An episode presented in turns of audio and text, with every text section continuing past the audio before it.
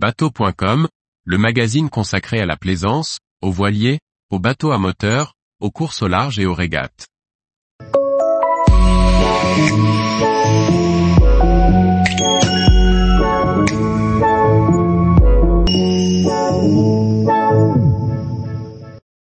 Quel permis pour tracter ma remorque à bateau? Par François-Xavier Ricardou. Vous ne pouvez accrocher n'importe quelle remorque derrière votre voiture et tracter votre bateau. Suivant le poids validé pour la remorque, il faut un permis adapté. En 2013 une nouvelle réglementation, plus simple, a été mise en place pour avoir le droit de tracter une remorque. Explication en quatre points. La nouvelle réglementation ne tient compte que du PTAC. Le PTAC est le poids total autorisé en charge. Cette notion aujourd'hui est indiquée sur une carte grise dans la mention F1 sous le nom de masse en charge maximale techniquement admissible. Cette masse est établie par le constructeur. On la trouve aussi sur les plaques signalétiques sur la remorque. Le PTAC d'un véhicule ne doit pas être confondu avec d'autres valeurs, couramment utilisées. Tout d'abord, vous devez distinguer PTAC et PTRA. Cette seconde valeur désigne le poids total roulant autorisé, c'est-à-dire le poids des différents véhicules, voitures et remorques par exemple, qu'il ne faut pas dépasser. Ne pas respecter le poids total autorisé en charge constitue une infraction au code de la route. Le conducteur est passible d'une contravention de quatrième classe et le véhicule en cause peut être immédiatement immobilisé. La contravention encourue dépend de la gravité du dépassement. En d'autres termes, plus on charge un véhicule au-delà du poids autorisé, plus l'infraction est importante.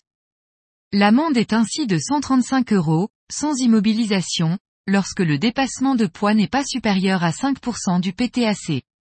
Lorsque le poids surpasse la valeur autorisée de 5 à 20%, on applique toujours une amende de 4 éclasses d'un montant de 135 euros, mais avec immobilisation du véhicule.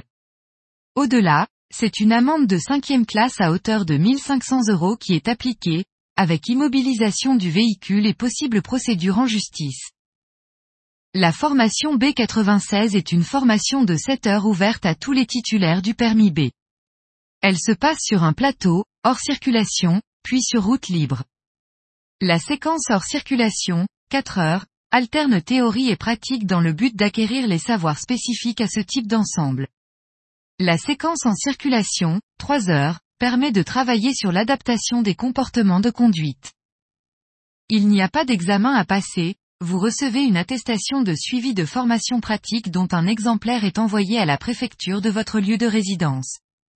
Attention, pour conduire ce type d'ensemble, il vous faut aller à la préfecture pour que la mention additionnelle 96 soit ajoutée sur votre permis de conduire.